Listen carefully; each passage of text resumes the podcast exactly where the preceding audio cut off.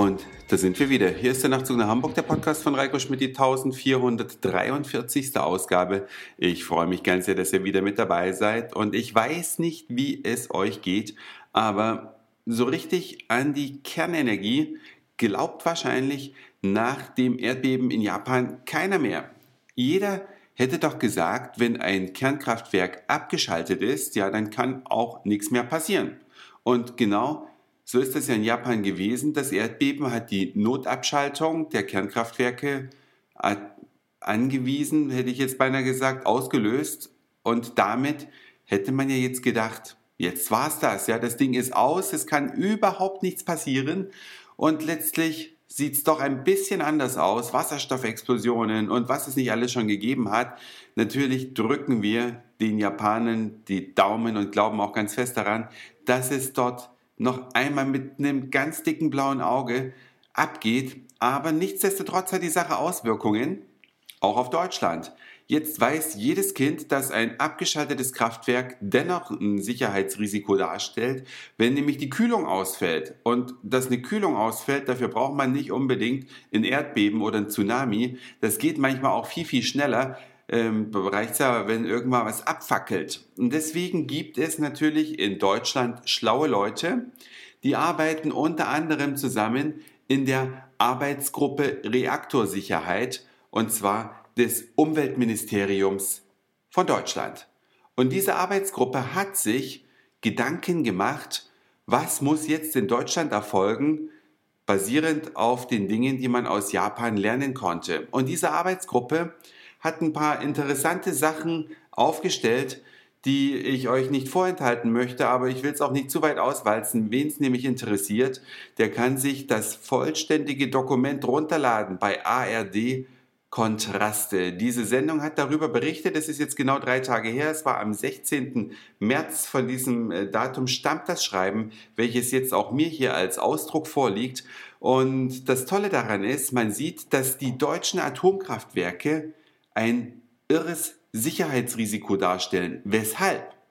Wenn es nämlich zu einem Notfall kommt und ein Terroranschlag ist natürlich auch ein Notfall, dann sind die Dinger nicht ausreichend geschützt, weil nämlich zum Beispiel die Notstromgeneratoren einfach draußen stehen.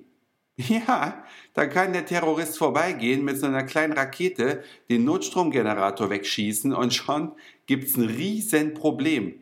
Denkt man nicht, ne? Ich hätte jetzt auch gedacht, na, also bei einem Kraftwerk ist alles hinter meterdicken Betonmauern versteckt mitnichten. Es muss gar nicht immer ein Flugzeug drauffallen, es genügen teilweise kleinste terroristische Attacken, um so ein Ding, ja, extrem zu gefährden. So will ich es mal sagen. Interessanterweise sind diese Ergebnisse dieser Arbeitsgruppe, die ihr euch, wie gesagt, unter Kontraste dieser ARD-Sendung runterladen könnt im Internet. Interessanterweise hat Frau Merkel und Herr Röttgen das noch gar nicht publik gemacht, dass nämlich derzeit keines der in Deutschland befindlichen Kraftwerke wirklich sicher ist nach dem aktuellen Stand der Erkenntnisse. Es müssen also in großem Stile Notstromversorgungen nachgerüstet werden, laut diesem Papier der Arbeitsgruppe Reaktorsicherheit des Bundesumweltministeriums. Es müssen Bunker gebaut werden, dass eben die wichtigsten Komponenten in Sicherheit gebracht werden und nicht mehr so anfällig und leicht erreichbar von außen sind. Es muss eine ganze Menge an Kellern und was weiß ich nicht alles gebaut werden. Also ein sehr, sehr großer Aufwand, der möglicherweise dazu führt, dass sich Kernkraft gar nicht mehr rechnet. Kann man auch nicht äh, ausschließen. Nur bewundernswert ist doch, dass noch kein offizielles Regierungsmitglied davon berichtet hat. Und auch dieses Moratorium, was die machtgeile Frau Merkel da jetzt mal schnell in die Runde geworfen hat, das hat ja gar keine Gesetzgebungskraft. Das steht also auf tönernen Füßen und es drängt sich so ein bisschen der Eindruck auf, Frau Merkel geht es gar nicht so sehr um die Gesundheit der Bevölkerung, sondern mehr um ihren eigenen Machterhalt. Habt ihr auch dieses Gefühl, dass es letztlich nur um die anstehenden Landtagswahlen geht, alles blinder Aktionismus ist? Ich meine, Frau Merkel braucht doch einfach nur das alte Ausstiegsgesetz wieder in Kraft zu setzen. Hat ja die Mehrheit.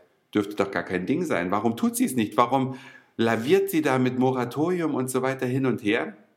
Na, vielleicht wisst ihr es, die Wähler in den Bundesländern, die jetzt am kommenden Sonntag, also morgen, nämlich Sachsen-Anhalt, oder am übernächsten Wochenende, wo auch in, unter anderem in äh, Baden-Württemberg gewählt wird, vielleicht wisst ihr Wähler das ja, ja, und wisst, bei welcher Partei man ein Kreuz macht, weil es deren Politik ist, die man unterstützt, oder bei welcher Partei ihr das Kreuz hier macht, wo es der pure Machterhalt ist und die Partei möglicherweise gar nicht so sehr dahinter steht. Das entscheidet ihr. Das ist Demokratie und das ist auch gut so. Das war's für heute. Dankeschön fürs Zuhören, für den Speicherplatz auf euren Geräten. Ich sag Moin, Mahlzeit oder guten Abend, je nachdem, wann ihr mich hier gerade gehört habt. Und dann hören wir uns vielleicht morgen wieder. Euer Reiko.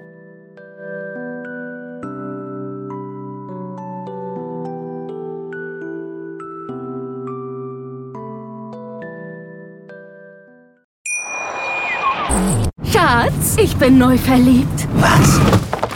Drüben. Das ist er. Aber das ist ein Auto. Ja, eben. Mit ihm habe ich alles richtig gemacht. Wunschauto einfach kaufen, verkaufen oder leasen. Bei Autoscout24. Alles richtig gemacht.